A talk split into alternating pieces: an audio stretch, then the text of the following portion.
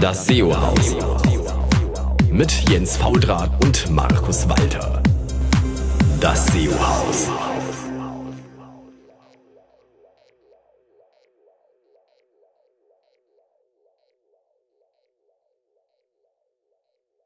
Hallo zusammen, hier ist in 2016 wieder ähm, euer SEO-Haus. Im Dezember ausgefallen, im Januar war wieder da. Wir haben es wieder geschafft. Hier ist im ähm, wunderschönen äh, sonnigen, äh, aber etwas kalten Berlin Jens Fautrat da drüben in München. Hier ist der Markus Walter. Äh, ist ebenfalls kalt hier. Grüß dich, Jens.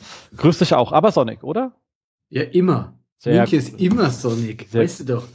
Sehr gut. Und äh, wir haben einen äh, fantastischen Taster und äh, Gast da, und zwar ähm, Thomas. Hi, Thomas. Hi, Servus. Grüß dich, Thomas. Grüß servus, dich. hallo. Schön bei euch zu sein. Immer gerne. Du kommst ja, wie man hört, auch aus äh, Bayern. Genau, ja. Komme aus genau, Freilassing, so ganz rechts unten von Deutschland. Ja, genau. Und arbeite halt in Salzburg, eben bei Pixelart. Das ist äh, also eben Full-Service-Agentur und da bin ich Online-Marketing-Manager. Und habe mir da gedacht, ich schau mal bei euch vorbei, weil ich vor zwei Sendungen einfach mal gesagt habe, dass ihr, wenn mal jemand als Gast zu euch kommen will, der soll euch anschreiben. Und dem bin ich ja. einfach mal gefolgt. Und ja, jetzt freue ich mich hier zu sein. Wir freuen uns auch. Super. Willkommen. Ja. Auf jeden Fall, das ist richtig, richtig cool, weil das hat schon ewig keiner mehr getan. Also das hat man, glaube ich, jetzt mal vor zwei oder drei Jahren. So. ähm, deswegen Dass jemand getraut hat, oder? Zu uns in die Sendung zu kommen. Das ist ja super. Ja. Genau. Also das ist wirklich cool. Aber ähm, und so weiter, das ist schön, da kann man auch mal ein bisschen äh, Leute aus dem ähm, Backoffice rausholen und ein bisschen bekannt machen, was wir jetzt mit dir jetzt auch ein bisschen vorhaben. Du bist jetzt ja. nicht so jedem bekannt, deswegen war so kurz äh, drei Worte zu dir. Wie bist du überhaupt mit diesem ganzen Thema ähm, SEO in Berührung gekommen? Ist für den einen oder anderen auch mal so ein bisschen ekliges Müffelt, hat somit irgendwie. Ach so, hm. ja. ja, das war bei mir jetzt auch nicht anders. Also bei mir vor ungefähr, hm, jetzt was, also vor zehn Jahren, ähm, habe ich halt eben die, die Laufbahn, so wie man sagt, als Programmierer angefangen, wollte PHP lernen, habe mir gleich gedacht, ich stütze mich auf ein Mammutprojekt, mache ein Browser-Game. Ähm, also vor zehn Jahren war das wahrscheinlich nur ein tolles Browser-Game. Heute würde man sagen, okay, spiele nicht. Ja, das Problem war einfach, ich habe ziemlich viel Entwicklung reingesteckt und es kam halt keiner. Und vor zehn Jahren war es halt dann noch so, also ich habe halt dann gesucht, also wie kann ich jetzt irgendwie mehr Aufmerksamkeit generieren? Und da gab es auch noch die Services, die deine Webseite in alle Suchmaschinen eintragen. Und ähm, dann habe ich auch in diversen Foren gelesen, was man machen kann. Einfach Backlinks aufbauen, in anderen äh, so Browser-Game-Portalen ein bisschen Werbung machen. Und auf einmal ging es halt dahin. Und habe gemerkt, das war einfach so, ja, der erste Zeitpunkt, wo ich gemerkt habe, mit ein bisschen an den Stellschrauben drehen kann man schon was erreichen.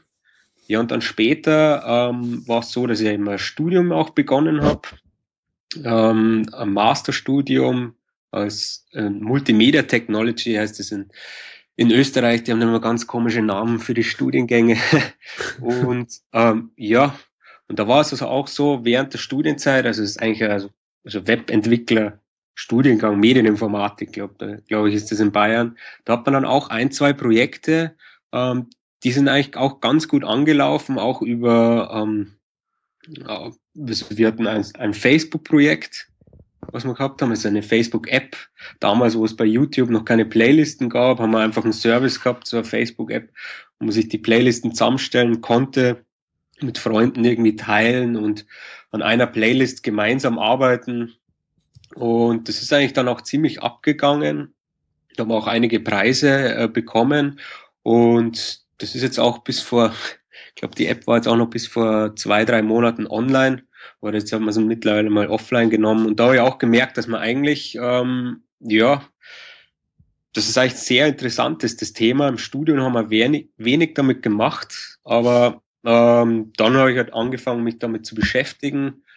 Ähm, genau, und jetzt so nach dem Studium war es halt dann die so, also, es hat mal ein kleines technisches Problem, weil meine Leitung abgeraucht war, aber wir haben alles wieder hergestellt und ähm, Tom, wir sind, glaube ich, bei dem ähm, stehen geblieben, dass du dann die App äh, rausgenommen hast.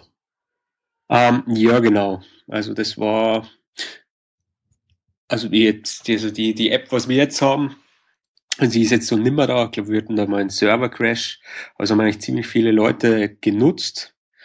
Und ja, es war immer oft auch so, dass wir Projekte in der FH gehabt haben, aber der Teil hat mir oft immer gefehlt, dieses, ja, wie vermarktet man die oder wie, wie macht man die bekannt? Es ist schön und gut, wenn man irgendeine App hat oder irgendein Projekt startet und es interessiert halt keinen, weil, es, weil irgendwie keiner draufkommt.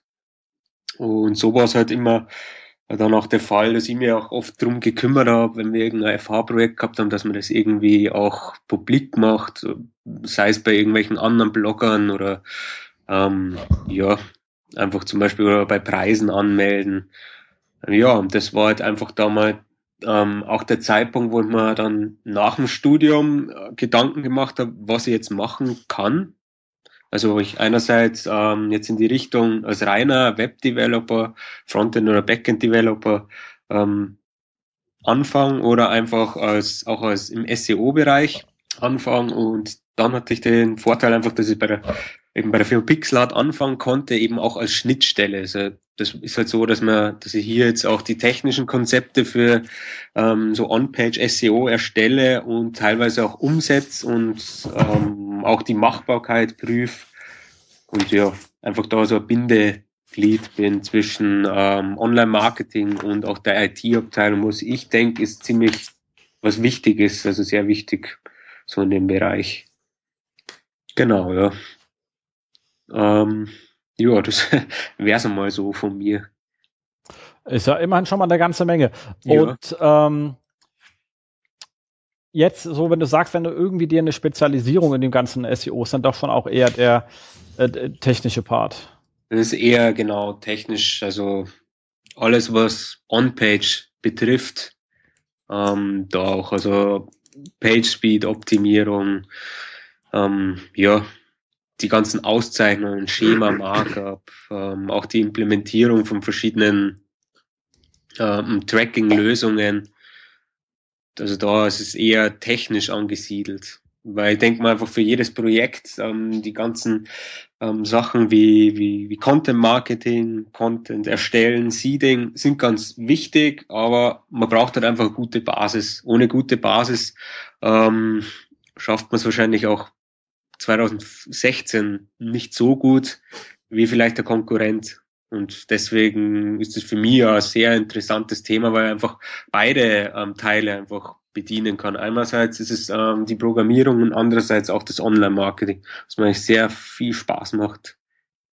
Das ist cool. Ähm, ja. So, und jetzt so als jemand in dem Bereich, was ist so dein Lieblingstool?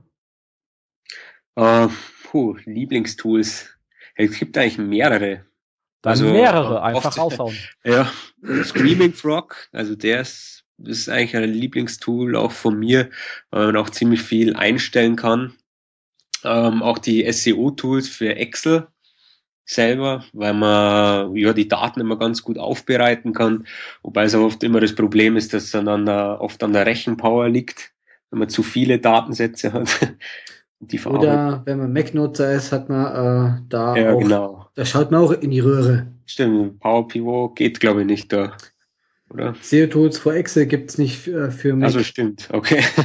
ja gut, ich bin immer auf Windows unterwegs, deswegen kann ich da jetzt wenig sagen, Windows oder Ubuntu, deswegen ja. Und sonst, ja, aktuell halt leider ähm, das Link Detox Tool ist jetzt auch mein neues, äh, wo ich mich damit beschäftige, ja, leider. Aha, da ist was passiert bei euch. Ja, aber nicht, ähm, es ist jetzt kein irgendwie so dreckiger Backlink-Aufbau gewesen, sondern es war halt ein, ein, irgendein Altprojekt von einem alten Kunden. Also es war eine Domain, okay. die kaputt ist. Du brauchst dir keine, äh, keine Details zu erzählen. Definitiv ja. nicht. Aber ich meine, ähm, ja. Alles gut. Die, wenn man mit den LRTs nicht arbeitet, dann hat man irgendwas falsch gemacht, weil ich meine, wo gibt es schönere Akronyme als in den LRTs? Ja.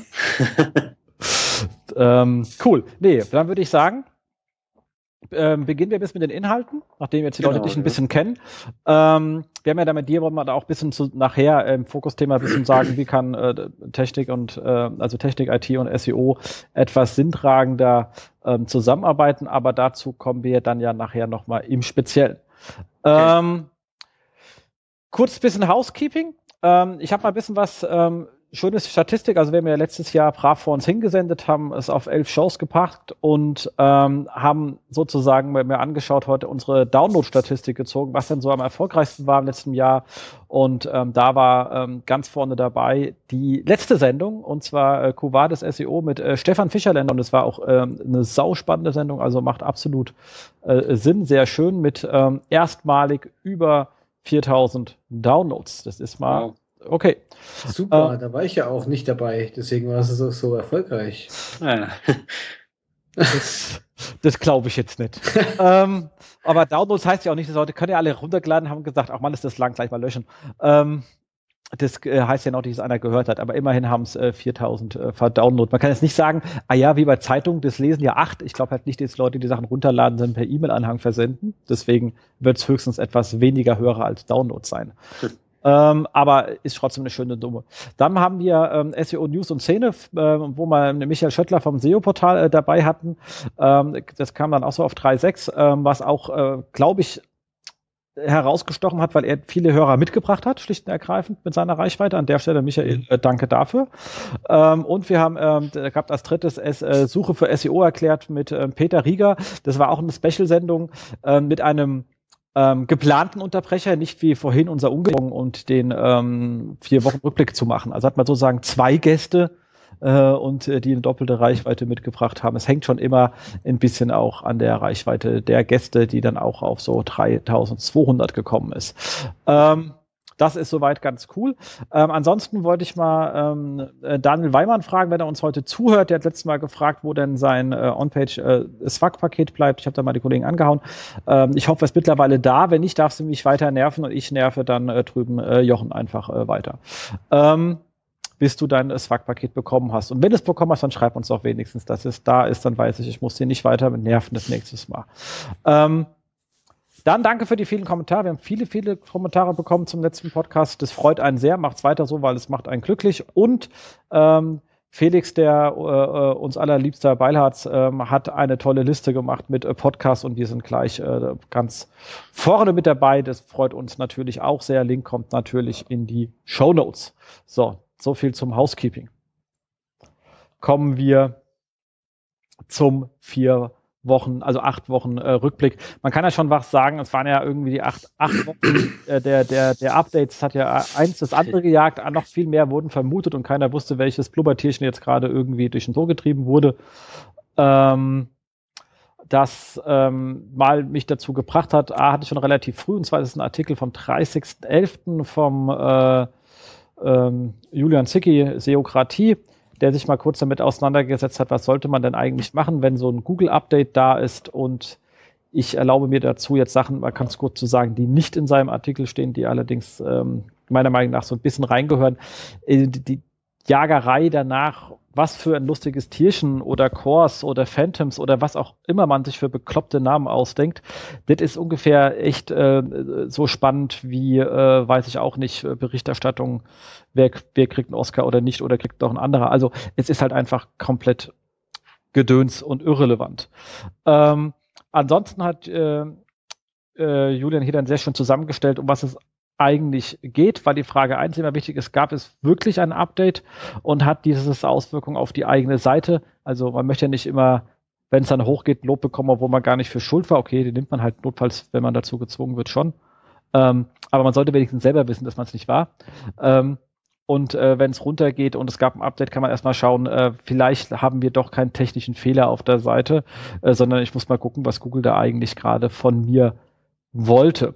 Äh, dann sagt er auch ganz schön, analysiert bestimmte Seitentypen, also hat es jetzt stark im Tourismusbereich vor, äh, äh, Tourismusbranche reingeschlagen, hat es stark im Forenbereich, also whatever. Und dann kann man sich mit auseinandersetzen also wenn es äh, zum Beispiel viele Foren betrifft, die irgendwie weniger wert jetzt sind, whatever.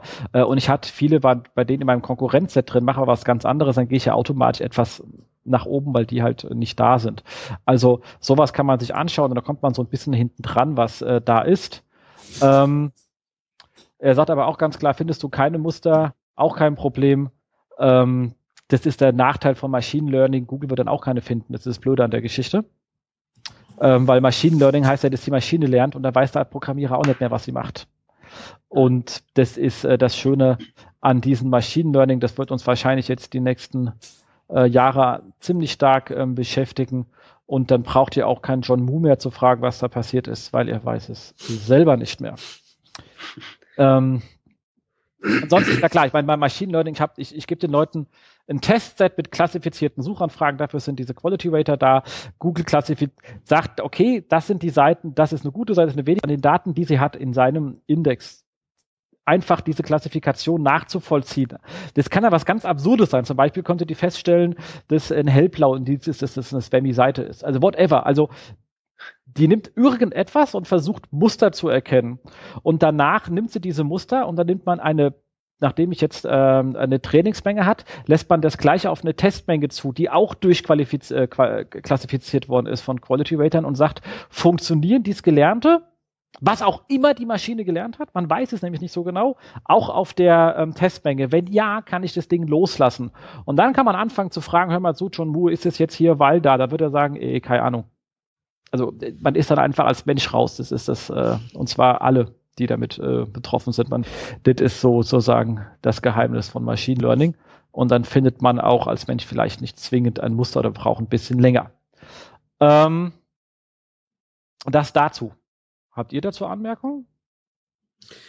Also ich muss sagen, ähm, immer wenn ein Update ist ähm, und meine Domains oder die Domains, die ich momentan betreue, nicht betroffen sind oder keine Auswirkungen äh, sind, was bei 90 Prozent aller Updates so, so ist, dann kümmere ich mich, ehrlich gesagt, oftmals mehr ums Daily Business und lese dann halt einen halben Tag später oder einen Tag später, was wahrscheinlich vielleicht los war.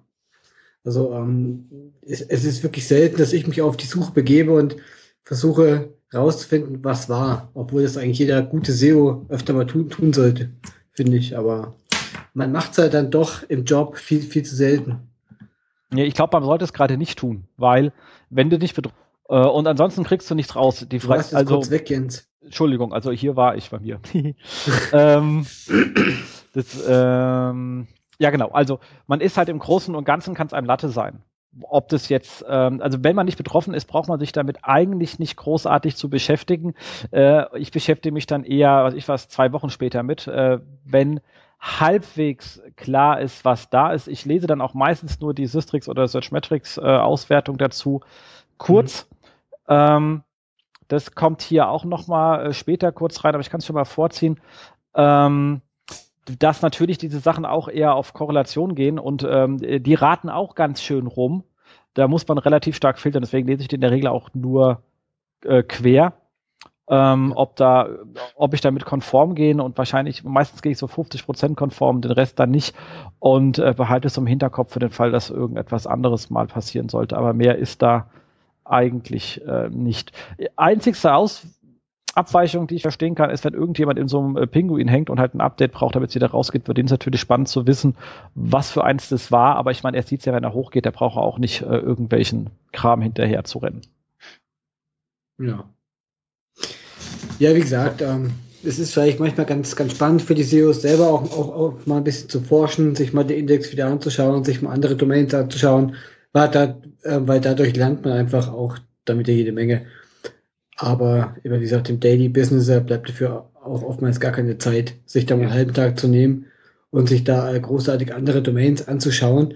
Und die beste Datenbasis haben nun mal nicht wir, sondern die Tool-Leute und äh, denen ja, vertraue ich halt, Jens, wie du es gerade gesagt hast, auch. Also kann ich jetzt auch nur zustimmen. Es ist ja jetzt auch letztens bei dem, bei dem Core-Update, ähm, dass dann auf einmal irgendwie jeder auf SEO-Wetter schaut, das schlägt aus. Und dann gibt es einfach Spekulationen, ohne dass man jetzt irgendwie an, an relevanten Background, an Daten oder an Auswertungen hat. Äh, das Beste ist, also ich habe das bei Cognitive SEO, dem Folge bei Twitter, die haben ja einen äh, Beitrag gehabt, die haben dann, glaube ich, alle, alle zwei Stunden immer gesagt, ja, das ist jetzt Penguin-Update, das ist jetzt das und das Update, ja, jetzt ist es doch Core-Update. Und eigentlich waren im Beitrag waren nur von verschiedenen ähm, so Algo-Updates oder Trackern einfach nur die Grafiken drin und sonst eigentlich wenig Infos. Was ich halt dann immer ein bisschen so, so Panik mache, äh, für, für Panikmache empfinde eigentlich, bevor man eigentlich noch nicht genau weiß, ähm, was es geht, dass man dann gleich so alles rausballert und irgendwie so Infos. Ja, deswegen. So. Und selbst für die Hörer, die uns jetzt zuhören und sagen, ja, aber ich habe hier 30 Prozent verloren und jetzt muss ich wissen, was Google gemacht hat. Ähm, dann schaut euch eure Website an und guckt und versucht an euren Daten zu lernen, was passiert ist. Das ist äh, erste Methode ist, seine eigenen Seiten in Cluster zu einzuteilen. Zum Beispiel hat es nur Kategorieseiten äh, massiv nach hinten geschoben, hat es nur Produktdetailseiten nach hinten geschoben, hat es nur diese Art von Seitentypen oder jeden Tag. Also sliced euer und versucht zu lernen, hat alles erwischt, kann ich was zuordnen und dann kann man sagen, was ist der mhm. Unterschied von dem einen zum anderen, warum hat es das eine erwischt, was hat es nicht erwischt. Macht das gleiche mit der Konkurrenz ähm, Gerade wenn, äh, wenn der Konkurrent es nicht erwischt hat, dann schaut ihr euch deren Seitentyp an und sagt, was unterscheidet den von mir. Und danach die springende Frage ist, wenn ich das nach, wenn ich das lernen möchte vom Konkurrenten, ist das wirklich für meine Seite und für meine Nutzer besser? weil oft ist man manchmal einfach Kollateralschaden und wenn man dann anfängt, sich für Suche zu verbiegen, dann hat man davon auch nichts, weil bei Kollateralschäden, die werden in der Regel beim nächsten oder übernächsten Update sowieso wieder von alleine behoben. Also auch da muss man einfach sagen, ist scheiße, aber Google gibt und Google nimmt, ich zahle für den Traffic nichts. Ich habe am Ende keine Garantie. Ähm, ist dann ärgerlich, aber wenn ich mir sehr sicher bin, es ist Kollateral, dann bevor ich was mache, was scheiße für den Nutzer ist, lasse ich es. Genau. Mhm, genau. Aber wer sich selber auf die Suche machen möchte, was jetzt gerade passiert ist und wer es nicht abwarten kann, was die Toolanbieter schreiben, der äh, kann sich gerne mal den Beitrag vom Julian durchlesen und ähm, kann sich da auch so ein bisschen selber auf die Suche machen. Genau, das hat er sehr schön geschrieben. Exakt. Genau. Ähm, dann ein kleiner, äh, kleiner ähm, regelmäßiges Thema, kommt immer mal wieder und jetzt hat es mal Moss wieder rausgeholt, ähm, ähm, Keyword Planner Dirty Secrets, also Keyword Planner arbeiten ja viele einfach, um zu sagen, was sind denn hier eigentlich so die Suchvoluminas für die ähm, Keywords und er hat einfach nochmal so ein paar Beobachtungen gemacht, muss er immer mal wieder mal machen ähm, und hat festgestellt, also ist glaube ich auch eben der intensiv mitarbeitet, äh, bekannt, äh, weil man es selber merkt, ähm, aber einfach nicht aufschreibt. Ähm, vielen, die ab und zu mal nutzen, ist das überhaupt nicht klar. Deswegen muss man das immer wieder mal sagen. Es sind gerundete Werte und nicht korrekte Werte, die da drin sind. Und zwar anhand einer lustigen logarithmischen Skala. Das heißt, am Anfang, wenn ich sage, es gibt so sechs Suchanfragen oder acht oder zwölf, dann sind die Unterschiede zwischen den einzelnen Rundungen sehr gering. Bei so großen Sachen wird äh, so 128.000, da springt es gleich auf 156. Also die haben das auf so einer Skala sehr schön gezeigt. Und da das gerundete Werte sind, kann ich ja sowohl unter als auch über den Wert liegen. Und da hat man im oberen Bereich teilweise so eine Range von 30, 40.000 Suchbegriffen, was jetzt nicht so ganz wenig ist. Ähm, das muss einem einfach ähm, klar sein bei der Interpretation dieser Zahlen, mit denen kann man jetzt nicht hart rechnen. Sie sind einfach ähm, gemittelt.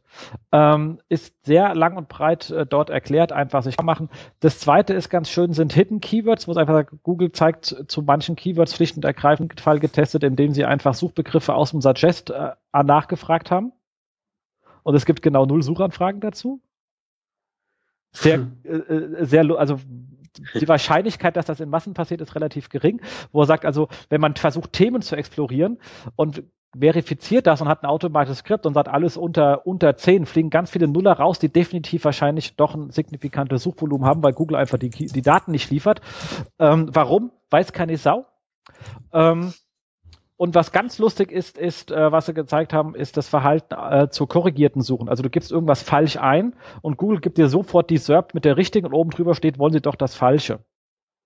Da werden teilweise Suchanfragen ausgeliefert, die natürlich nichts bringen, weil du kriegst eine andere SERP, weil du kriegst ja die von einem richtig geschriebenen Wort und ähm, ähm teilweise auch äh, werden die zusammenaddiert. Also da ist das äh, Verhalten nicht ganz ähm, stringent. So, das sind einfach drei Sachen, mit denen muss man einfach wissen beim Interpretieren solcher ähm, Geschichten, dass man da nicht so sehr vollautomatisiert äh, vorgeht, ähm, weil sonst geht einem das eine oder andere an Möglichkeiten schlicht und erweisen klar, durch die Lappen.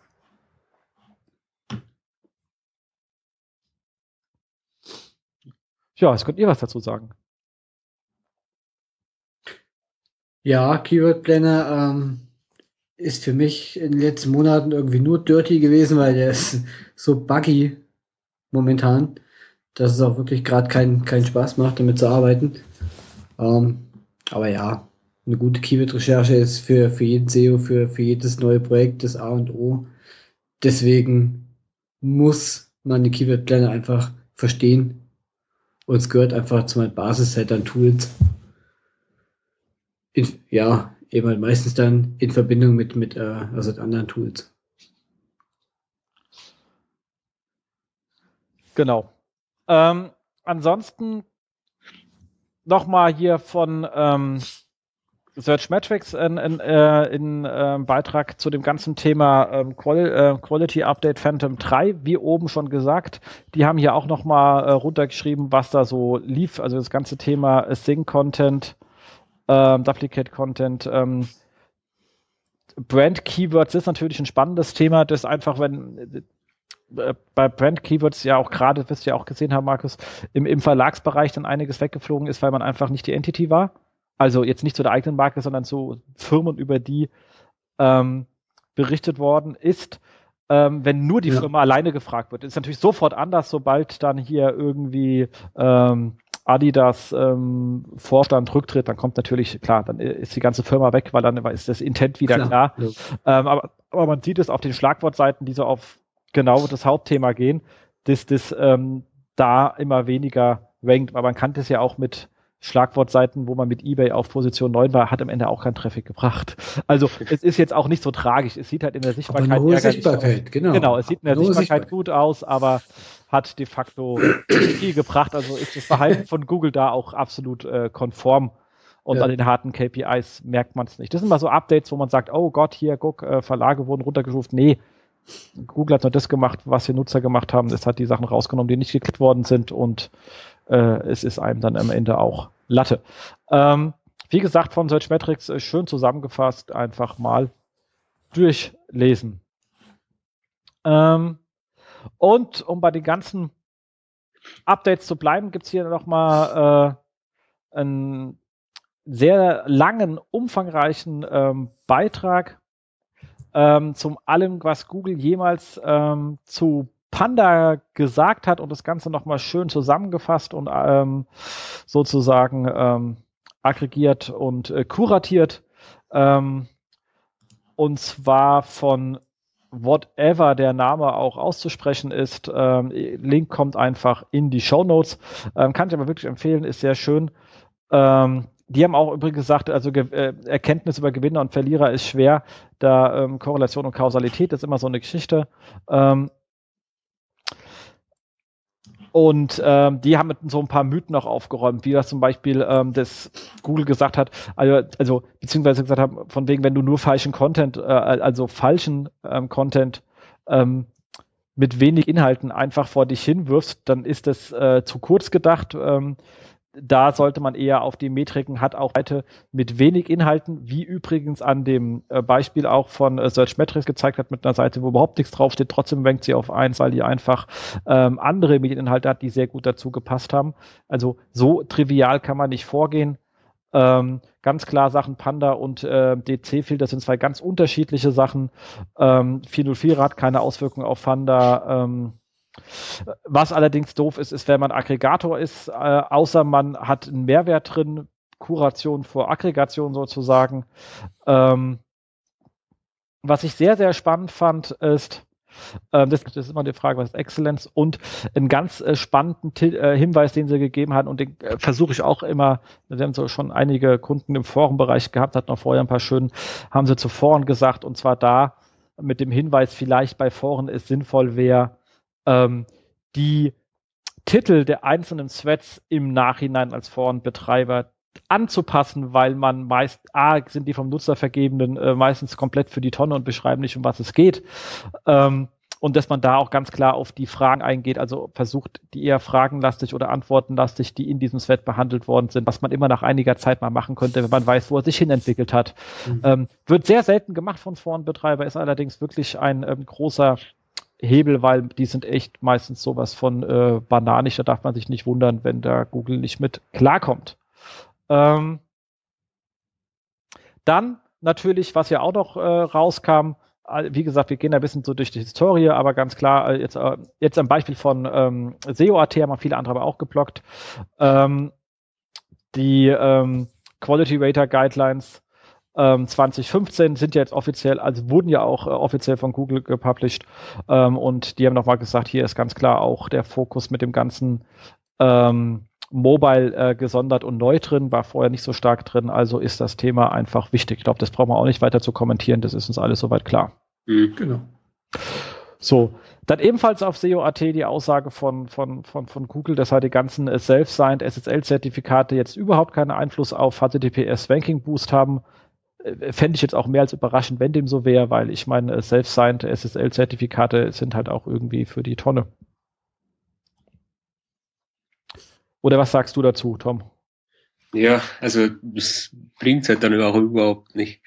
ja. ähm, was hat da, ja, was eigentlich jetzt auch gut ist, ich weiß nicht, das wird sie wahrscheinlich mal mitbekommen haben, dass, ähm, dass eben dieser ganze Zertifizierungsprozess und das äh, Zertifikat erstellen, das ist ja oft immer nicht so leichtes Unterfangen.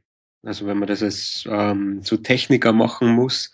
Ähm, und da gibt's ja das Let's Encrypt ähm, Org, weiß nicht, ob sie da, da war eher mal ein News, ähm, wo man jetzt einfach, die, die soll einfach dem, dem Developer selber erleichtern, zum Beispiel auf dem Apache-Server oder Nginx-Server, einfach äh, leicht dieses SSL-Zertifikat zu bekommen. Das sind einfach ganz einfache Schritte, ganz einfach erklärt und die kümmern und das die zeigen auch, wie, wie das geht, wie man zum Beispiel dann das Zertifikat erneuert und so einfach auch ein gültiges SSL-Zertifikat bekommt.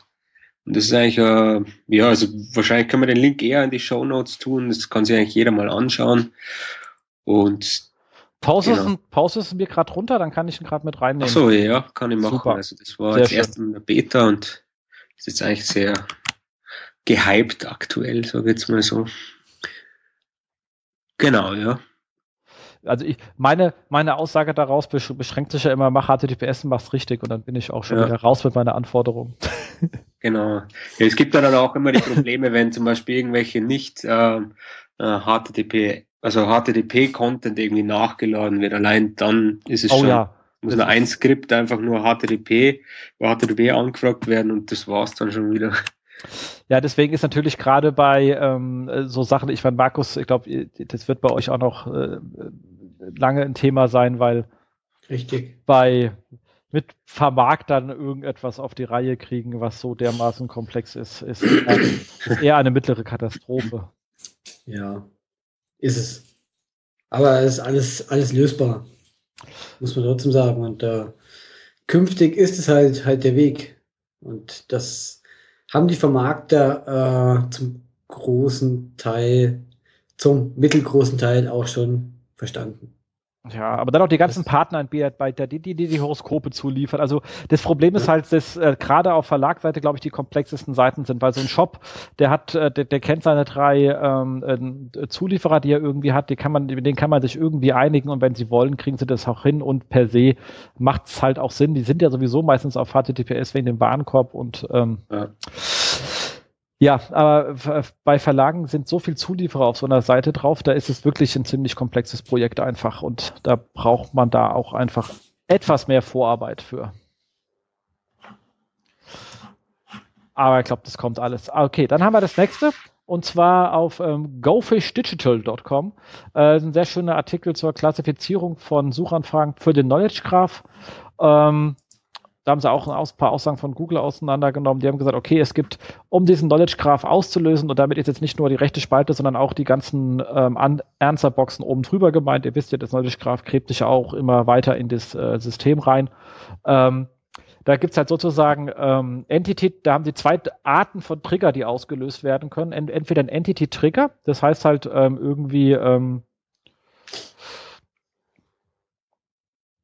George Bush or whatever. Ähm, Donald Trump, ist das eine Entity? Nee, eigentlich nicht. Ähm, oder ähm, Description Trigger, das ist dann, ähm, wie bekomme ich so ein lustiges Toupet wie Donald Trump. Also da geht's halt eher, ich brauche eine Beschreibung. Also zum Beispiel, wie, wie kann ich ein Ei kochen oder so.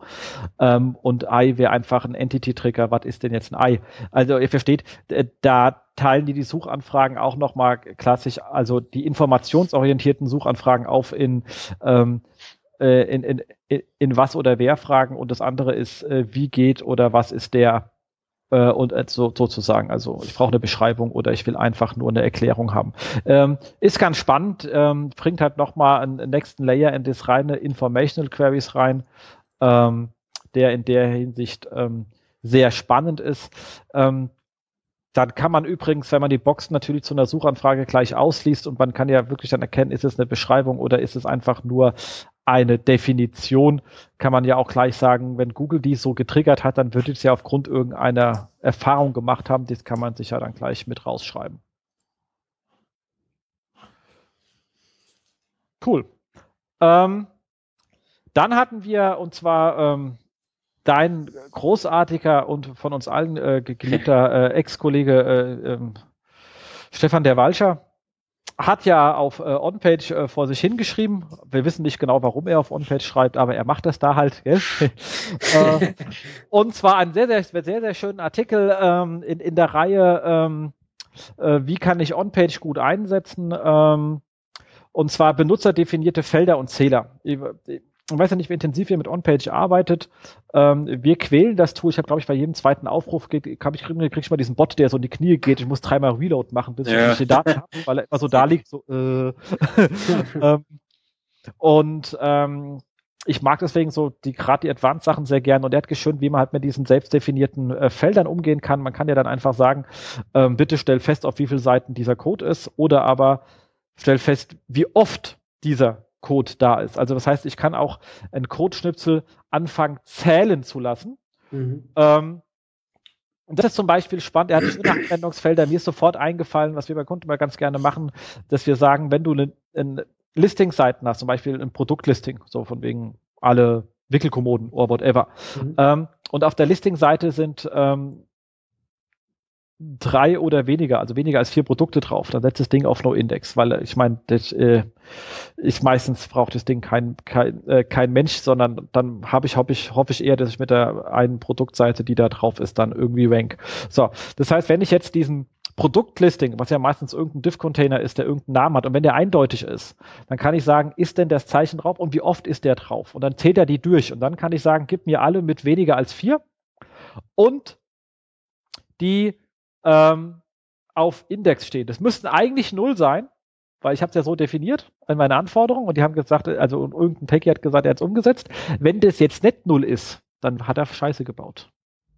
Und das Schöne ist, das kann man sich dann gleich wieder ähm, abspeichern als URL und dann nach jedem Crawl gerade nochmal kurz aufrufen, den Report und schauen, ist das denn noch ganz, weil ich meine, das sind klassische äh, Fehler, die, ähm, die bei irgendeinem Release, also werden ja auch manchmal Features wieder deaktiviert aus Versehen, nie mit Absicht natürlich, aber wo viel gebaut wird bei komplexen Systemen, gibt's lustige Rückwirkungen, das ist normal. Ja. Ähm, und äh, das prüft aber kein Mensch mehr, weil man sieht's ja nicht. Ähm, und das kann man damit dann halt immer gerade bei jedem Release einfach nochmal sagen, ich gucke mal kurz nach, ist das denn auch nicht kaputt gegangen? Also das ist jetzt nur ein Anwendungsfall, aber da kann einem bestimmt noch viele andere einfallen, gerade wenn man es dann mit, wenn x weniger dann Regel irgendwo hat, ob die denn auch schön äh, einge, äh, eingehalten werden. Er hat natürlich auch gleich gesagt, man kann gucken, wie viele Kommentare, wenn die Kommentare irgendwie im Diff-Container auf sind und dann sagen, welche Artikel haben denn irgendwie die, also er hat noch viele schöne andere Beispiele, mir ist der eingefallen, aber ich glaube, ihr wisst jetzt alle, was man damit machen kann, werdet kreativ. Ähm, es gibt da so saugeile Anwendungsfälle für dieses äh, Ding, macht einfach äh, Spaß. Das ist eine coole Einstellung. Also auch zu, um, um zusätzlich irgendwelche Daten noch mit auszulesen. Also jetzt auch fernab vom Zählen her oder was er da auch angeführt hat, dass man zum Beispiel zu jedem Produkt schaut, ob Schemamarker passt und oder zum Beispiel sieht, welches keins oder was beschädigt ist, ist ja auch oft für die, für die ersten Analysen ziemlich wichtig dass man oder dass man halt spezifisch für jede Seite, die man hat, also für jedes Projekt, was man hat, einfach die Daten ausliest, die man selber noch zusätzlich braucht, was jetzt OnPatch ähm, in der Grundeinstellung halt nicht liefert. Also ich finde es ziemlich cool und wir nehmen das eigentlich auch häufig her Und finde eigentlich sehr seine Beispiele, also alle mal durchlesen. Ist eigentlich auch ziemlich gut erklärt, auch wie man an die Daten kommt, wie, wie er so die Regeln erstellt, das, diesen X-Path. Ja, es ist einfach ein echter Walcher, also ja. muss man lesen. Kann man, kann man gar nichts anderes machen, als zu lesen. Kann man nicht meckern. Vielen Dank, Stefan. Genau. Sehr gut. Okay. So. Ähm, dann ähm, vom, vom Kollegen äh, Nils Danke, auch ähm, ein, absolut ähm, sehr wertgeschätzter Kollege. Ähm, da habe ich auf äh, Slideshare eine schöne PPT gefunden, und zwar aus dem Barcamp Kiel. Ähm, und zwar zum Thema äh, Lügen mit äh, Leistungskennzahlen. Ähm, und das ist eine sehr, sehr lustige Präsentation. Ich habe jetzt einfach mal einen einzigen Slide hier kurz rausgehauen, weil er so lustig ist. Ähm, äh, und zwar steht er der heißt falsch gerechnet, falsche Daten. Ähm, da hat er eine gute Kollegin äh, zitiert, die gesagt hat, einfach 90 Prozent der äh, Analysten erstellen ihre Berechnungen in Excel, definitiv. 50 Prozent aller Excel-Tabellen sind die Basis für Entscheidungen. Ähm, in der Telekom nicht, da muss man die nochmal nach PowerPoint malen per Hand, damit die auch irgendwie shiny und glossy sind, sonst hat die keiner gelesen, aber äh, Management-tauglich sind. Genau, aber im Großen und Ganzen stimmt das.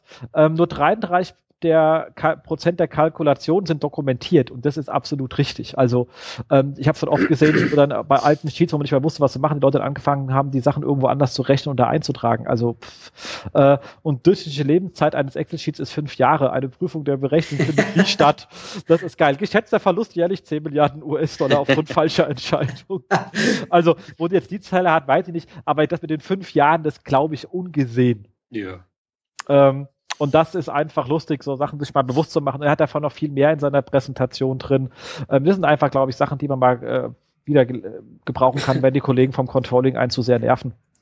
das ist echt gut. Genau. Ähm, dann die Kollegen von äh, Trisolute, ähm, also known as uh, the guys from the News Dashboard, ähm, haben die ähm, Zahlen der Reichweite, also der, der, der gemessenen Reichweite über ihre Tools in ähm, Google News für 2015 rausgehauen. Ähm, rückwirkend fürs ganze Jahr. Also sehr schön zu lesen. Wer keinen Zugriff auf das Tool hat, kann da wenigstens mal gucken, was waren denn so die. Ähm, und im Bereich der News ähm, das ist natürlich ähm, immer sehr schön, wie sich das Ganze da so entwickelt. Ähm, ich persönlich bin da natürlich immer sehr froh, dass äh, wir mit meinem Ex-Portal äh, T-Online da sich fett in die Top 5 platziert hat, weil ich weiß noch, wo wir angefangen haben, waren wir nicht mal äh, in den äh, Top, Top 100 oder überhaupt irgendwie auffindbar. Ähm, das ist schon äh, cool. Es freut einem auch, wenn man nicht mehr da ist. Ansonsten einfach mal reinschauen, wer so wissen will, wer bei Google News irgendwie eine Rolle spielt. Und last but not least, extra für unseren Gast Tom, weil er den Screaming Frog so mag, einen schönen Artikel gefunden, ging auch äh, heute relativ stark auf äh, Facebook steil, ähm, sozusagen der, der Bibi, ähm, YouTube Bibi Schmink äh, Äquivalent für alle Leute, die Screaming Frog lieben, heute auf Facebook und zwar von onlineconsulting.net. Kollegen kenne ich glaube ich äh, noch gar nicht. Ich hoffe, ich habe jetzt kein Unrecht getan, aber geiler Einstand in meiner Aufmerksamkeitskurve. SEO Excel Dashboard für Screaming Frog dort frei zum Runterladen. Klarer Hinweis, man muss ab und zu mal die ähm, Tabellen in diesem Excel ab und zu updaten, weil je nachdem, wie man den Crawl einstellt, sind natürlich die Anzahl der Zeilen unterschiedlich. Aber dann sieht es ähm, sehr schick aus. Nicht so schick wie unseres, was wir, aber die gibt's nicht zum Download. Dementsprechend ja. nutzt die, nee, die sind echt geil. Also ohne ja, Scheiß, cool. die sehen schon cool aus. Und da hat man relativ schnell den ersten Überblick, ähm, was so mit einer Seite losgeht und man kann es gleich seinem Chef schicken und sagt, ich war den ganzen Tag beschäftigt und man war einfach nur im Freibad, also im Sommer gerne genommenes Tool. Stimmt, ja. Weil, ja, ich meine, wenn man das sieht, oh Gott, armer Mann, haben sie das alles da reingeschrieben und so schön gemalt, also immer toll. Ähm, aber Spaß beiseite ist echt eine geile Arbeit. Äh, großer Respekt von uns gibt einen fetten Link aus unseren tollen Show Notes und hoffentlich kommen noch ein paar Leute von, von uns rüber, weil solche Arbeit muss belohnt werden. Cool. Damit sind wir mit dem wirklichen Schnelldurchlauf nach äh, knapp 40 Minuten durch. Ähm, mit dem äh, äh, acht äh, Wochen Rückblick geprägt von wahnsinnigen Updates, die uns aber kalt lassen und gehen bisschen in das Fokusthema. Und da steigst du ja gleich mit dem größten Kapitel auf, was man da haben kann. Kommunikation zwischen Online-Marketing und IT, wenn Feuer auf Wasser trifft. Geht jetzt Genau. los. Genau. Ja, also ähm, ja, da, da ich halt in einer Online, also in einer ähm, Werbeagentur arbeite, wir haben halt alles ähm, in-house, also von Konzeption, Design, Online-Marketing zur dann Umsetzung, selber auch Programmierung in einem Haus. Und äh, man merkt es halt auch, es gibt halt immer wieder Probleme und auch Stolpersteine, die auftreten können, bei, eben bei der Kommunikation. Aber ihr werdet es wahrscheinlich auch wissen, ist nicht immer leicht, auch mit der IT zu kommunizieren. Und für die ist es aber auch nicht immer leicht, ähm, dann immer zu verstehen, was wir wollen. Und ja, und deswegen haben wir gedacht, äh, packe einfach mal ein paar äh, Probleme oder zeige einfach mal ein paar Pro Probleme auf und vielleicht ein paar Lösungswege von mir selber. Ähm, das größte Problem, was wir alle haben, sind die langen Kommunikationswege. Also wenn wir aus dem Online-Marketing ähm, irgendwelche also Umsetzungspläne erstellen oder Veränderungen eben an der Seite haben wollen, ist es halt immer schwer. Ähm, es ist halt immer, jetzt sind die Kommunikationswege lang und es ist immer schwer, das auch umzusetzen und auch in einer, ähm, in einer kurzen Zeit umzusetzen, weil, wie wir alle wissen, sind ja die IT-Ressourcen immer sehr begrenzt. Ähm, und es ist halt auch oft immer schwer, das einfach zeitnah umzusetzen. Oder wie ist es bei euch so? Wie ist bei euch eigentlich die Kommunikation zwischen? Markus, wie sprichst du denn mit deiner IT? Ganz, ganz unterschiedlich. Ähm, oftmals ähm, bei leichten Themen geht das Ganze über ein PM. Ähm, da spreche ich äh, gar nicht mit der IT. Ähm, aber während des Prozesses oder während der Umsetzung von bestimmten Themen bin ich relativ eng mit der IT verbandelt. Ähm, ich sitze äh, auch in der Nähe von einer IT, also, also wir haben mehrere äh, Domains und mehrere IT-Abteilungen und äh, in äh, einer Abteilung von IT, mit der ich sehr viel zu tun habe, da sitze ich gleich daneben, äh, zwei, drei Räume weiter und äh, da bin ich schnell mal dort und äh, spreche direkt mit denen. Und das funktioniert gut, muss ich sagen. Ja, ähm, definitiv. Ähm, wir haben natürlich das Problem, dass wir mit sehr vielen unterschiedlichen reden. Ähm, weil wir ja doch äh, mehr als jetzt, ähm, also ähnlich wie du auch, du hast halt verschiedene im Haus, wir haben natürlich, jeder Kunde hat seine eigenen. Ja. ähm, ja. Oder aber ausgelagert, das, das ist dann auch äh, nochmal ganz lustig, wenn dann Dienstleister mit äh, Dienstleister kommuniziert, ähm, auf Rechnung des Kunden. Ähm, das klappt bei manchen extrem gut, äh, weil man auf beiden Seiten Leute hat, die sich bemühen, ähm, und für den Kunden das Beste rausholen mach, äh, wollen. Äh, es gibt aber andere, die da so ein bisschen mehr, was sehr oft typisch ist bei IT, natürlich viel stärker ausgeprägt als bei uns. Die haben so ein bisschen ähm, Save-My-Ass-Mentalität, die jetzt nachvollziehbar ist, weil natürlich ein IT-Dienstleister in einer komplett anderen Haftungssituation ist. Das muss man zum Verständnis immer dazu sagen. Äh, die haben SLAs mit, mit irgendetwas, äh, wenn die können wirklich was kaputt machen. Ich kann ja immer nur sagen, ich habe eine Anforderung beschrieben. Umsetzung, äh, nicht mein Turf. Ja. Ähm, macht sich direkt in den Kosten für die Haftpflichtversicherung, äh, schlägt sich das äh, komplett anders nieder. Ähm, aber nee, die sind in einer ganz anderen Verantwortungssituation und müssen natürlich äh, äh, sicher sein. Ähm, was wir immer versuchen ist, ähm, mit dem entsprechenden ähm, Product Owner, ähm, Product Manager natürlich erstmal abzuklären, ist das für ihn okay. Ähm, und mit ihm zusammen auch die Priorisierung zu machen, weil die IT selber kann ja nicht sich priorisieren. Die ist ja immer darauf angewiesen, dass irgendein Product Owner PM sagt, in welcher Reihenfolge er denn gerne die Themen hätte. Äh, und dann scrum die ja und je nach Sprint kommen die dann halt bestimmt weit an dieser komischen Liste. Ähm, Danach gehen wir aber ganz gerne in die IT-Kommunikationssysteme rein. Also ist ja verbreitet Jira, manchmal sind es auch irgendwie Asana oder irgendetwas anderes, ähm, aber Jira ist am weitesten verbreitet und schreiben aus unseren Anforderungen, die ja für den PM auf einer Business Value Ebene beschrieben sind, eine technische Anforderung. Also ist jetzt nicht, dass wir da Code reinschreiben, aber wir sagen, guck mal, wir wollten gern das, Schema.org, so sieht das Ding aus, äh, so müsste es befüllt werden. Ähm, hier ist nochmal genau der Deep Link zu diesem Schema von Schema.org. Ist das für euch klar, wie das einzusetzen ist? Wenn nicht, bitte rückfragen. und machen dann halt auch diese ganze Kommunikation direkt in Jira, damit ähm, die, ähm, die nicht immer alle E-Mails da rein kopieren müssen, weil die arbeiten ja meistens komplett in so einem Ticketing-System. Ja, genau. Und dann hast du natürlich, also das kriegt man damit recht gut hin. Ich versuche, wir versuchen ja auch immer irgendwie kennenzulernen beim Kunden, weil man weiß, wenn man nur über so ein System kommuniziert, ähm, ist man relativ schneller genervt, als wenn man die, wenn man die Person noch nie gesehen hat, weil das ist das wieder von Honk. Also deswegen versuchen wir schon, den Kontakt herzustellen zu den Leuten. Was wird definitiv einfacher, wenn man sich auch nur einmal im Leben persönlich gesehen hat, bringt das Ding unwahrscheinlich nach vorne. Und man wird auf beiden Seiten wesentlich kooperativer. Ähm, und das Problem mit den Ressourcen ist natürlich immanent. Also man kann so, also wir muss sagen, die Kommunikation auf Anforderungsebene und wissen wir, was zu tun ist, das haben wir sehr gut im Griff. Die Ressourcen sind überall zu niedrig für die geplanten Projektlaufzeiten. Da muss man halt frühzeitig ins ähm, Erwartungsmanagement eintreten. Wenn man das gut macht, entschuldigt sich auch der Kunde bei einem, dass es nicht vorwärts geht. Ähm, aber das ist an der Stelle ähm, schon wichtig, aber Programm, also kein Haus hält sich so viele Leute, wie sie eigentlich bräuchten, um das Geschwindigkeit zu gehen, die sie eigentlich wollen. Aber das Thema ist einfach nicht auf der SEO-Ebene zu entscheiden. Das haben irgendwelche anderen Leute äh, zu entscheiden. Wenn allerdings irgendwas umgesetzt worden ist, äh, bitten wir auch immer, dass wir dann informiert werden, beziehungsweise über das Jira kriegen wir es ja meistens auch eine mit, dann kriegen wir meistens einen Ping und sagt, könnt ihr bitte auf Test eine Abnahme machen.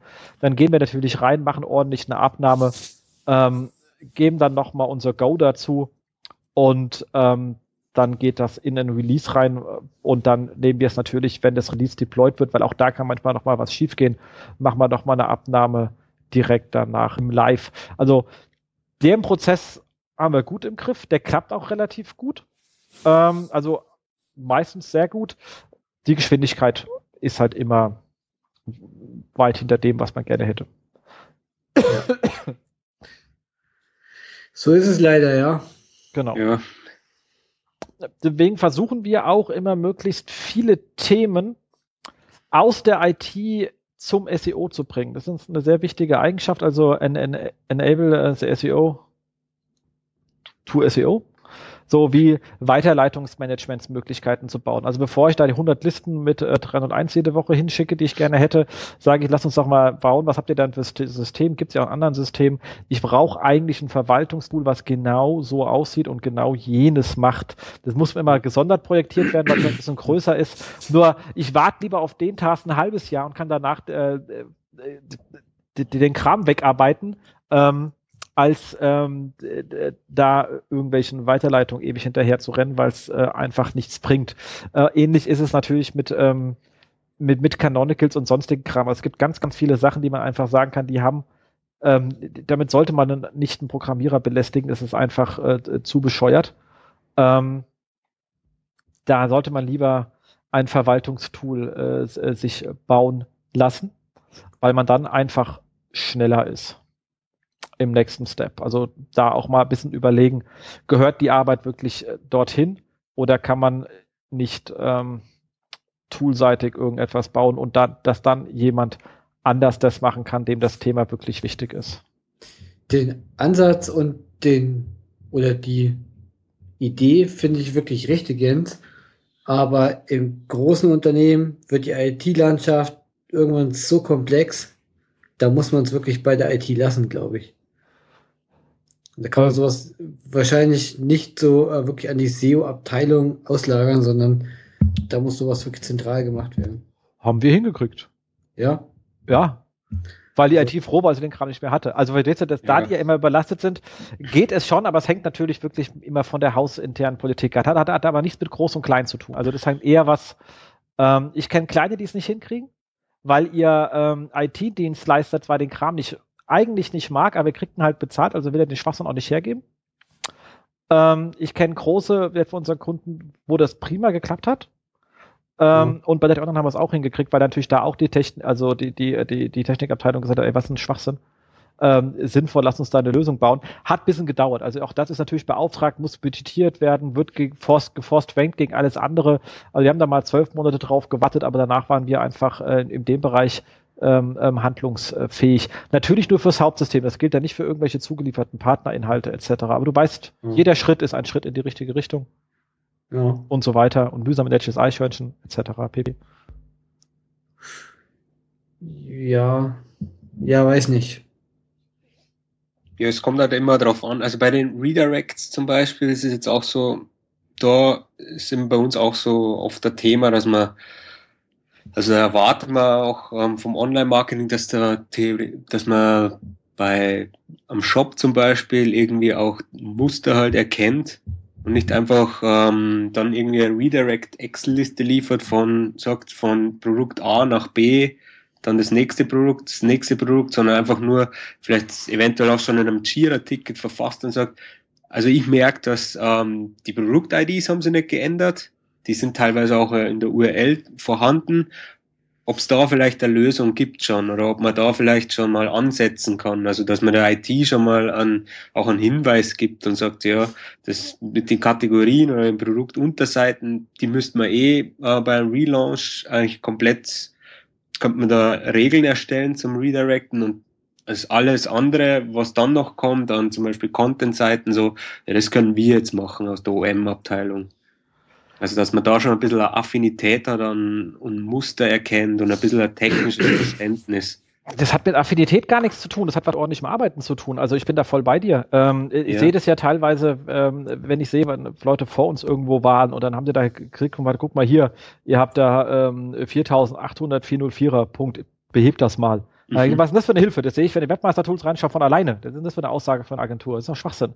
Ähm, dafür brauche ich ähm, keinen äh, antasten zu lassen äh, und da seine 15 Minuten abrechnen. Das geht gar nicht. Nee, der, die Aufgabe ist natürlich raus, ähm, ähm, 404ern, aber auch doppelten Titles und Description. Das, was sind technische Artefakte, die aus dem System entstehen und wie kann ich diese Artefakte beheben, dass ich immer gleich so 20.000 auf einmal los bin?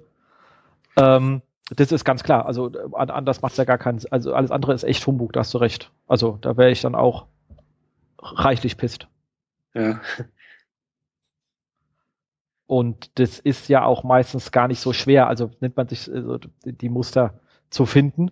Ähm, außer man hat natürlich ähm, das Problem, was wir mal hatten, dass die einfach eine, alle Produkte in ein komplett neues System und die waren alle IDs anders. Da hast du natürlich dann verloren. Ja, das stimmt, genau. das, da war dann nichts mehr mit Muster. Äh, aber ansonsten hast du recht, also es gibt da wirklich viele Artefakte, die man da einfach rausziehen kann und äh, durchsortieren kann. Das ist absolut, ähm, absolut richtig. Ähm, was wir noch gemacht haben, ist äh, mit den ITs ein eigenes Reporting aufzusetzen, weil ich meine, so IT hat jetzt meistens kein, kein Interesse an irgendwelchen ähm, äh, an, an irgendwelchen Zugriffszahlen und ähnliches, äh, sondern mit denen haben wir halt einfach ein, ein, ziemlich kurzes Reporting aufgesetzt, wie entwickeln sich doppelte Titles, weil es halt meistens technische Artefakte sind, wie entwickeln sich äh, 404er, wie entwickelt sich Ladezeit und das meistens dann nochmal runtergebrochen, wenn es verschiedene technische Systeme sind. Also ich meine, es gibt ja, klar, ich meine, oft besteht ja so eine Website, ich habe hier irgendwo ein, ein, ein Blog-System und hier ein Shop-System, also whatever. Ähm, das heißt, für jedes technische System die Fehler runtergebrochen, rein High-Level und haben gesagt, okay, wir setzen uns mindestens ähm, alle zwei Wochen mal zusammen, also haben wir uns bei der Telekom gemacht und haben gesagt, okay, komm, wir schauen uns mal ganz kurz an, wie ist die Entwicklung und welche offenen Tickets haben wir eigentlich und wo stehen die gerade und gibt es nochmal Rückwagen, sind sie vergessen worden? Äh, einfach nochmal face-to-face, ähm, um dich einfach in die Augen zu schauen und ähm, dann auch von beiden Seiten zu sagen, okay, ähm, ist uns wichtig, äh, wir schauen das an und darum geht es uns und man lässt die mit dem ganzen Business-Kram äh, in Ruhe. Was nicht heißt, wenn einer fragt, dass man da natürlich gerne Auskunft gibt. Es geht nicht darum, Informationen zu heiden, ähm, aber die auch nicht mit irgendwelchen Business-Kram von der Arbeit abzuhalten, den sie gerade, wenn sie in Stress sind, nicht hören wollen. Ja, das stimmt. Also, was ich zusätzlich auch noch oft immer mitgebe, ist einfach, warum das gemacht werden muss oder wieso jetzt einfach diese Task umgesetzt werden muss. Also für, es gibt immer noch Leute, denen es halt dann oft, nicht bewusst ist, wieso, für was braucht man Redirects, also in der Technik, oder für, für was braucht man Schema, Auszeichnung, dass man eventuell das noch ähm, untermauert und sagt, ja, es ist wichtig, ähm, das muss man machen. Oft ist auch immer das Problem, dass man sagt, ähm, auch beim wenn man jetzt irgendein neues Projekt launcht oder so, dass man sagt, ja, dass man die sichtbaren Teile oder dass der, der dass oft auch der Kunde nur sagt, ja, okay, ich will einfach, dass die Webseite online ist. Aber alles, was so dahinter und nicht sichtbar ist, ähm, das ist auch für den Kunden oft immer, sage ich jetzt, weniger wichtig. Ähm, also das, ja. Ich unterscheide das. Es gibt, es gibt, also per se liefert es nicht mit, warum man das macht, weil ich habe das ja vorher mit dem PM geklärt und deswegen ist es ja auch priorisiert. Also verstehst du, der, also die meisten Techniker, die ich kenne, priorisieren nicht selber, sondern die kriegen die Gramm zugeliefert. Ähm, wenn sie wissen wollen, warum, kriegen sie natürlich eine Auskunft. Das ist überhaupt nicht das Thema. Und irgendwann kennt man auch und sagt, oh, der interessiert sich gerne, da kann man sich auch schon vorne ab mitliefern. Also es gibt Leute, die wollen einfach wissen, warum sie es machen. Ähm, sehr viele sind aber, weil die unter Last sind, so dermaßen unter Last, dass die erstmal ihren Kram wegarbeiten wollen äh, und dann liegen bei irgendeinem Workshop vor Ort beim Kaffee nochmal fragen, äh, äh, was das damit hinter sich hat, äh, auf sich hat. Also äh, wir erschlagen erst, äh, wir liefern wirklich lieber Beschreibung, was zu tun ist, ähm, aber nicht, warum wir das machen, weil das oft eher nicht gewünscht ist, aber sobald einer fragt, kriegt er natürlich alles. Wie gesagt, Information Hiding ist nicht das Thema, äh, Ablenken von der Arbeit aber auch nicht. Was wir nicht beschreiben, ist das Wie, weil das ist ganz klare Aufgabe der Technik. Also wir sagen was und das kann auch sehr detailliert schreiben, dass wir sagen, genau so soll der Code dann aussehen. Wie die das auf ihrem, in ihrer Programmiersprache hinkriegen, dass das am Ende rauskommt, das ist definitiv ihr Ding. Ähm, es gibt manchmal äh, so Sachen, wo wir eher wirklich sagen, was das Ziel ist. Aber das ist dann ganz klar, wenn ich weiß, die haben mehrere Möglichkeiten hinzugehen. Dann beschreibe ich eher das äh, Zielbild im Sinne des, äh, was wir erreichen wollen und warum ähm, und sage, ich glaube, man könnte so, so oder so gehen. Wie ist denn eure Meinung? Also das gibt es auch, gerade wenn man sich ein bisschen mhm. länger kennt, dass man dann sagt, ähm, das macht man teilweise auch von wegen, wir haben mit dem PM gesprochen, der hat die Idee, aber bevor ich jetzt das Ticket einstelle, wie seht denn ihr das? Wie man, soll man es machen? Oder aber, wenn man sich auch ganz gut kennt, macht man es direkt im Ticket und sagt sozusagen hier, Ticket, das ist das Thema. Wir haben die drei Lösungsvorschläge. Habt ihr noch weitere oder wenn ja, welche präferiert ihr denn? Okay. ja. Das ist ganz klar, Constraints besser, als ich sie kennen kann. Ja, also bei, es ist bei uns wahrscheinlich ein bisschen was anders, weil ähm, ich werde ja mit verschiedenen Projekten äh, oft mit demselben Team arbeiten. Das heißt, wenn ich jetzt, äh, der, also wenn ich jetzt den Programmierern selber sage, wieso man das machen muss, dann wissen die beim nächsten Projekt erstens gleich, wie, ob sie es auch brauchen oder zum Beispiel, dass man halt äh, diese Auszeichnungen, also dann teilweise sagen sie das schon, dass sie dann sagen, ja, das müssen wir auch noch machen oder dass sie das jetzt schon berücksichtigen, erst beim, beim Setup vom Projekt schon. Also wenn, wir, wenn ich Ihnen das in dem vorherigen Projekt schon mal gesagt habe, dass ähm, wir müssen das so und so umsetzen, weil, dass sie dafür dann einfach schon ein gewisses Gefühl haben. Das auch aus dem Grund machen wir das, weil eben mit dem einen, denselben Developer-Team oft mehrere Projekte einfach gemacht werden. Und so sehe ich das eigentlich auch ähm, ja schon wichtig, dass man ein bisschen was immer mitgibt ähm, an ähm, eben dem Wissen, was wir SEOs haben und wieso man das macht. Da hast du absolut recht. Also genau. in deinem Fall, klar, wenn du immer mit den gleichen ja. Leuten zusammenarbeitest, also aber der ist ja Es geht auch dann schneller. Und teilweise sind dann Sachen schon gemacht, die ja, die jetzt nur einmal in der Anforderungsliste ähm, eingetragen hätte weil sie einfach schon ein bisschen vorausschauend arbeiten. Das finde ich schon einen wichtigen Task, wenn man zum Beispiel ein Team hat, mit dem man öfter arbeitet. Die arbeiten vorausschauend, Mann, dann kann man das doch nicht abrechnen.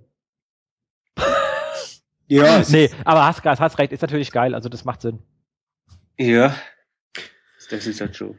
Also die Meinung teile ich auch von, von äh, Thomas. Also ähm, ich versuche auch immer unseren Technikleuten wenigstens einmal genau zu erklären, warum sie das tun. Und meistens macht man das nur einmal, weil sie es dann beim nächsten Mal einfach wissen.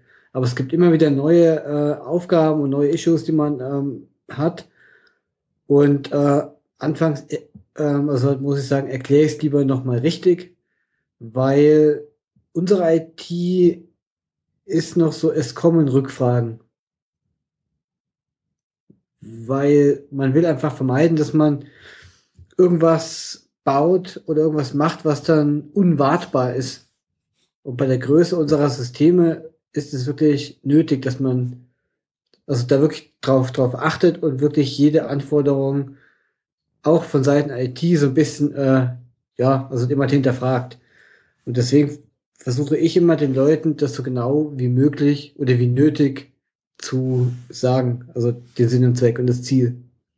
Und das funktioniert eigentlich ganz, ganz gut. Aber ich arbeite halt auch immer mit den gleichen Leuten. Ja. Oder auch mit ähnlichen Leuten halt zusammen. Genau.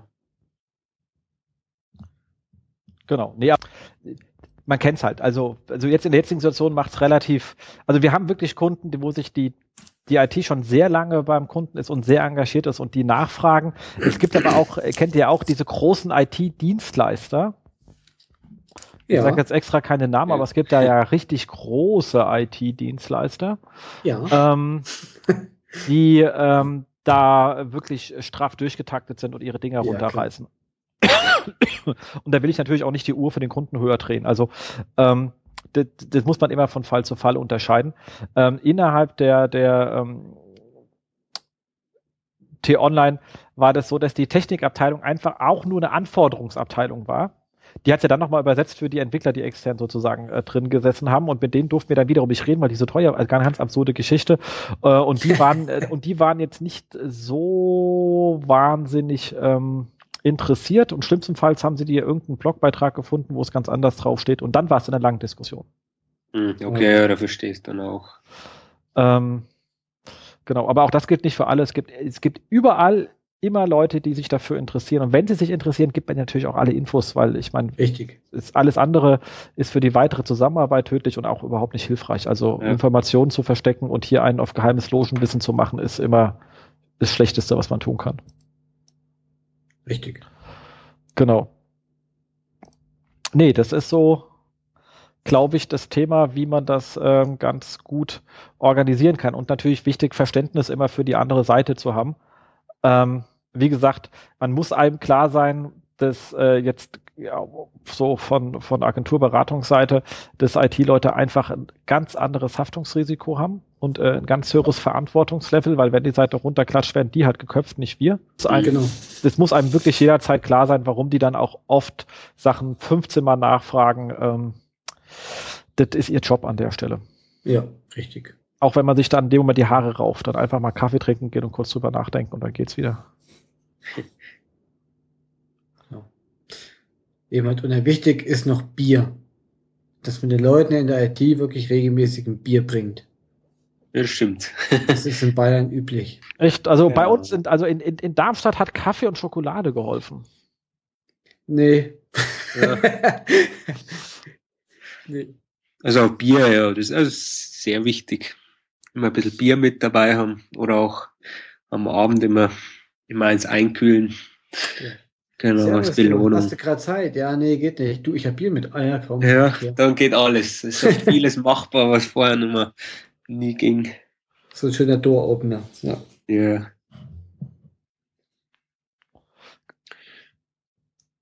Genau, was wünscht sich die, du hast ja gesagt, was wünscht sich die ähm, OM-Abteilung?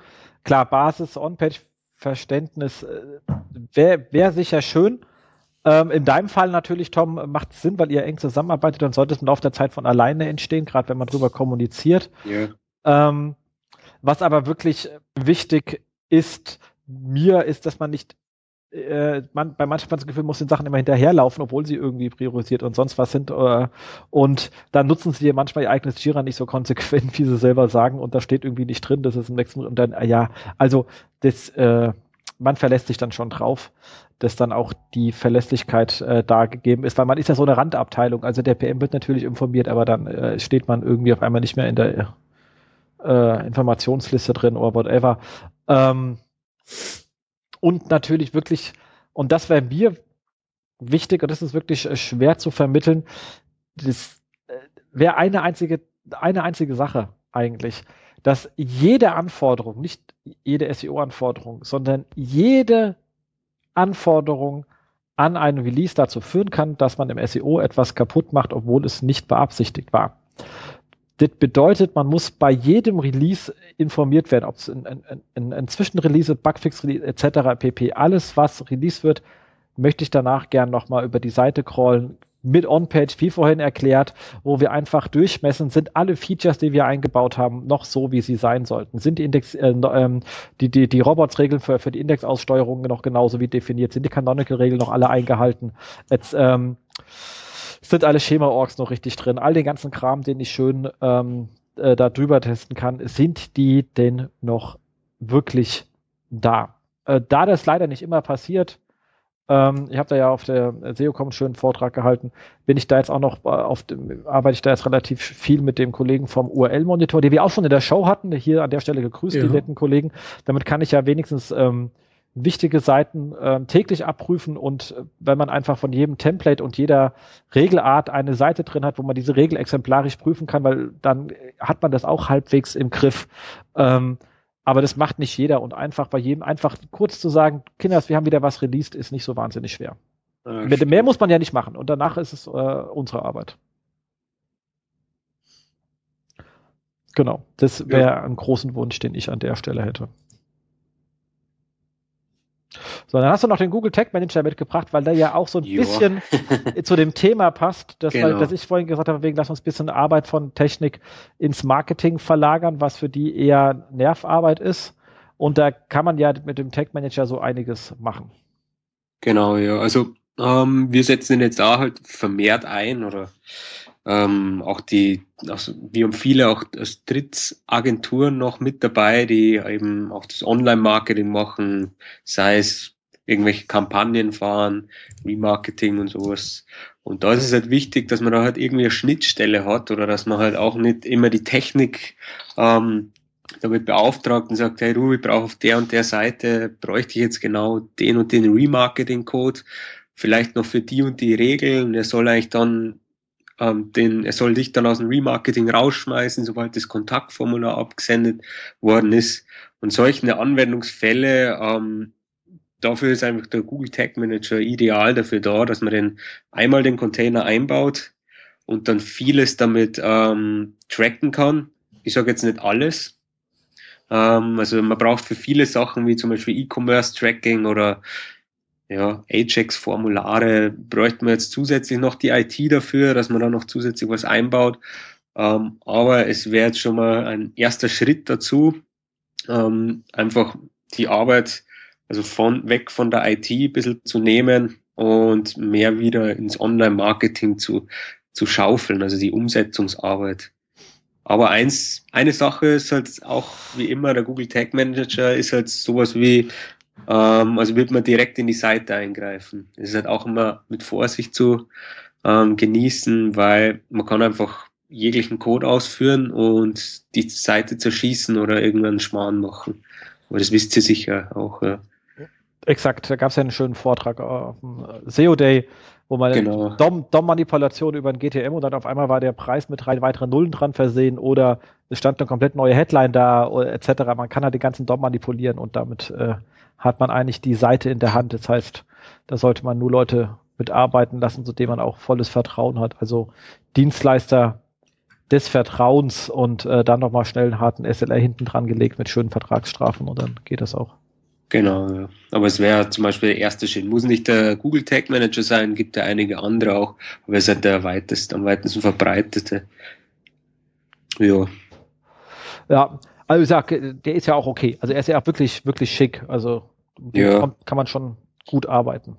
Genau, ja. Dann müssen, sind eigentlich die Wege auch ziemlich ähm, kurz und die Anforderungen, was man da hat, die kann man halt dann auch selber umsetzen. Ähm, ja, sobald es halt komplexer wird, ist halt oft auch ein bisschen technisches Verständnis, also Regex und sowas. Wäre technisches Verständnis immer gut vom Vorteil, wenn man da hat. Ja, also ist ein gutes Tool und einfach mal ausprobieren oder testen. Das stimmt, das stimmt. Ähm, du hast jetzt noch ein paar andere randständige Themen mitgebracht, ähm, ja. wo man noch mal so ein paar Sachen. Also ich fand jetzt mal zum Beispiel, äh, hast du dich hier noch mal was aufgeschrieben zum Thema äh, dynamisches Nachladen, Lazy mhm. Loading mhm. und so ein Kram? Genau. Ja, genau. Also geht es halt auch um ja, Webseiten werden eh, eh immer fancier und alles nachladen und so. Und es ist halt auch wichtig, dass man ähm, also ich habe mir jetzt mal nachgeschaut, zwecks ähm, gewisse Tools, die irgendwelche Bilder nachladen oder Lazy Loading machen, ist es ja da immer wichtig, dass man schaut, dass man jetzt nicht in irgendwelchen komplexen ähm, Abfolgen schaut, dass äh, Elemente nachgeladen werden, zum Beispiel beim Tag, äh, beim, beim Tapping-System, also das heißt, wenn man verschiedene Tabs hat, wäre es jetzt auch wichtig, wenn man die ähm, Elemente gleich da hat, anstatt sie nachzuladen. Weil es ist jetzt zum Beispiel auch so der Fall, dass man das Google selber schaut jetzt auch nicht oder die können auch nicht alle Events äh, nachverfolgen, wo du zum Beispiel jetzt irgendwas auslöst, also wo du zum Beispiel Content nachlädst. Und so ist es ja da wichtig, dass man zum Beispiel beim dynamischen Nachladen von Content und Bildern, man schaut, dass es vielleicht schon vorgeladen sind, also im, eher im Hidden-Bereich. Und es gibt auch da einige Plugins und Tools, die zum Beispiel bei den Bildern helfen, damit die nicht gleich beim, beim Page-Request ähm, geladen werden, aber trotzdem halt im Quellcode auftauchen. Und das ist, das finde ich ja eine wichtige Sache für, damit man schaut, dass man eigentlich eine flotte Seite hat, die schnell lädt, die auch gut ausschaut, mit die ganzen Effekte wie der Content zum Beispiel durch Scrollen halt langsam eingeblendet wird ähm, und andererseits halt auch für die Suchmaschine gut verständlich ist. Ja. ja. Macht halt vor allem Mobile dann noch Sinn, wenn du nicht äh, bei so einer Produktlist-Seite mit irgendwie 50 deine Volumentarif jagst, die du nie siehst. Genau, ja. Also macht durchaus Sinn, aber hast du natürlich recht, ich meine, das Ganze, also da bin ich auch Google relativ sauer, was sie da für eine Kommunikation fahren, mit dem, ey, wir können jetzt alles ähm, Ajax und äh, läuft alles und wir crawlen alles und dann kommt da nur Rotz an und die Seiten ranken nie. Leute sagen aber, Google hat gesagt, jetzt ey, Theo, genau, mach doch mal hier alles wieder ordentlich. Ich sage, ja, ich weiß, was die da sagen, es funktioniert nur nicht. Ja, das ist immer, glaube ich, von dem, was sie selber sagen, bis das, was der Crawler selber kann ist halt immer ein großer Unterschied. Deswegen, ja, also das ist ja zum Beispiel ein Punkt, da würde ich jetzt nicht zu sehr auf die Aussagen von Google selber vertrauen, äh, was sie können vom Crawling, von so Ajax-Crawling und automatisches Nachladen und ähm, ja, irgendwie die Events suchen auf einer Webseite, die zum Beispiel dazu führen, dass irgendwas nachgeladen wird. Das ist jetzt eher eine komplexere Sache. Genau. Und PageSpeed hast du noch ganz klar gesagt, hier, also nochmal da, hast gesagt hier, Google ja, PageSpeed Insight, das ist nicht das beste Tool, es gibt bessere. Dann sag uns doch mal, was sind bessere? Ähm, ja, also wir selber, also Konsole selber auch, auf der SEO.com gab es, glaube ich, auch, auch einen Vortrag von zu PageSpeed? Ja. Ja, Sebastian Grimm. Der war, Immer. ja, der war sehr gut. Der hat auch einige Tools selber vorgestellt. Da ist es halt so, dass der PageSpeed, ja, es ist halt oft einfach nur, dass man sagt, ja, ähm, also es, es ist halt einfach nur irgendein Wert. Also wie ein Ampelsystem sagt man rot, äh, orange, grün. Ähm, und das ist das, was die Leute sehen. Aber für tiefere Analysen ist es eigentlich eher immer ähm, nicht so geeignet, sage ich jetzt. Also da müsste man halt schon mit der Konsole oder zusätzlichen halt Plugins einfach ähm, arbeiten. Und, uh, und und, und AMP. Also ich habe mich ja ganz persönlich mit diesem ganzen AMP noch nicht tiefer auseinandergesetzt. Hat sich da einer von euch mit auseinandergesetzt? Markus, wie, wie stehst du denn zu AMP? Ist jetzt GMX alles voll AMP? Nein, noch nicht. Ähm, ja, wie, wie stehe ich dazu? Ähm, der Hintergrund ist klar, ähm, warum Google das alles möchte. Äh, klar, Google will schnelle Seiten anbieten äh, und so weiter und so fort. Ähm, alles verständlich. Ähm, natürlich die Möglichkeiten, die äh, AMP den Website-Betreiber bietet, die sind äh, wahnsinnig beschränkt und ähm, ich denke mal, ganz, ganz viele Geschäftsmodelle äh, von Online-Portalen gehen dadurch einfach kaputt, weil äh, man bestimmte Sachen gar nicht umsetzen kann mit AMP. Ähm, ich bin ehrlich gesagt ganz schön gespannt. Also Google treibt es ja auch ganz schön voran. Äh, Im Februar ist, da ist, glaube ich, äh, Start des, des Ganzen und ähm, hm. Ich glaube, ähm, als Verlag oder als Newsportal ähm, muss man zumindest mal ähm, sich mit dem Thema auseinandersetzen. Ob man es jetzt macht oder nicht, ist eine andere Entscheidung. Ähm, aber ja, es ist wirklich ganz, ganz schwierig zu sagen. Also ich bin selber gespannt, was da auf, auf äh, also was da auf uns zukommt. Und ähm, also ich habe mich schon mit dem Thema natürlich äh, also auseinandergesetzt und ähm, Ich bin gespannt. Lust habe ich keine drauf, muss ich sagen. ja, meine, meine Begeisterung hält sich da auch sehr in Grenzen. Ja. Ähm, ich, ich, darf auch, ich darf auch den Rest erstmal vorlaufen, guck mal, was alles schief läuft. Und äh, da entscheide ich mich für eine klassische ähm, Windschattenstrategie, weil da lebt sich auch sehr angenehm. Mhm. Ja, ich denke auch mal erst ein bisschen beobachten und schauen, wie sich entwickelt. Und ja, also jetzt erstmal abwarten und dann. Ja.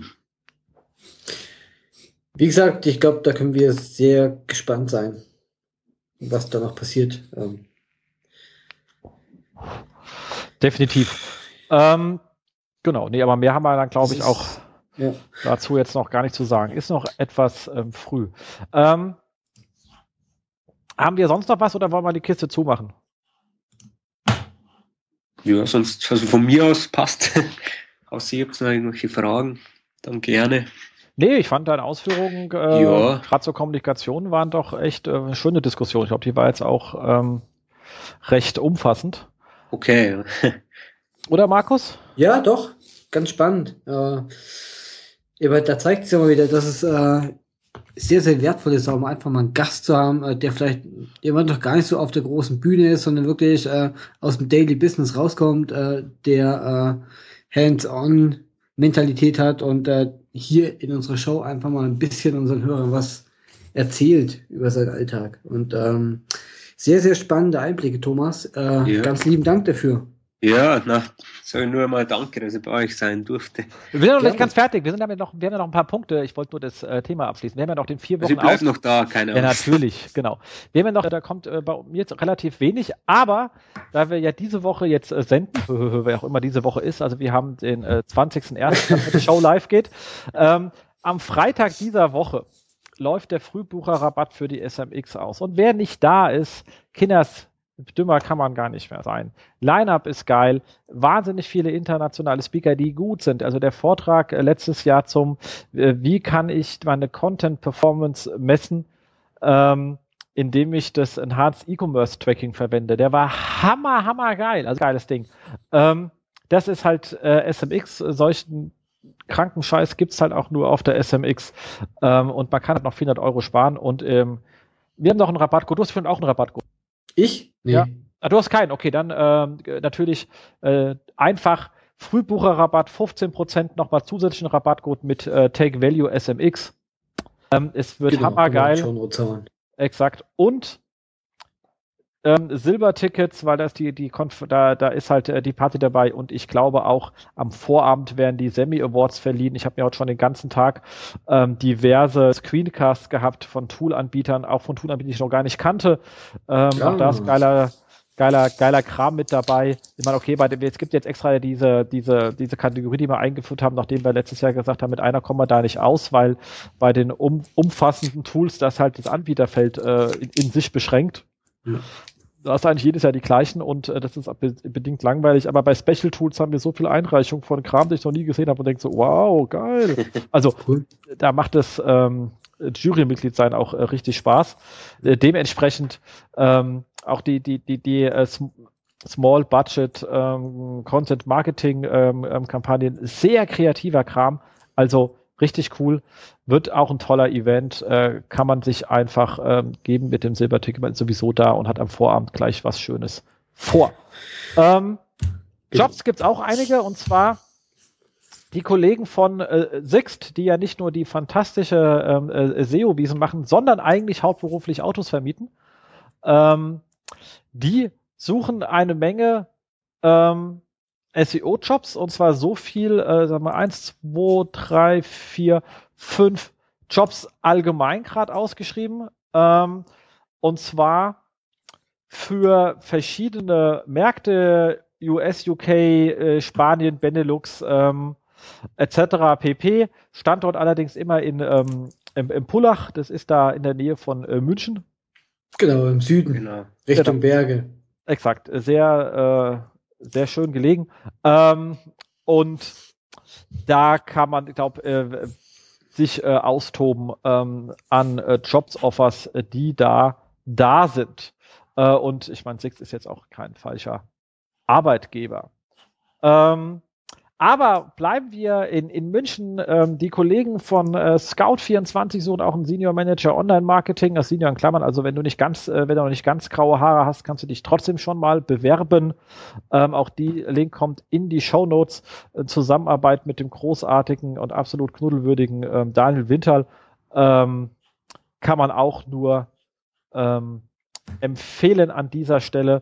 Und dann habe ich doch eins, das ist so frisch dass es leider noch keinen äh, Link dazu gibt, aber das ist bei dem ähm, ähm, Springer New Media Auto Computer Sport beim ähm, Florian Elbers, auch das ein sehr ähm, kompetenter ähm, Kollege und zwar sucht er auch ähm, einen äh, SEO-Manager ähm, für Autobild und Computerbild. Also wer Computer und Auto kann, äh, ist da gut aufgehoben.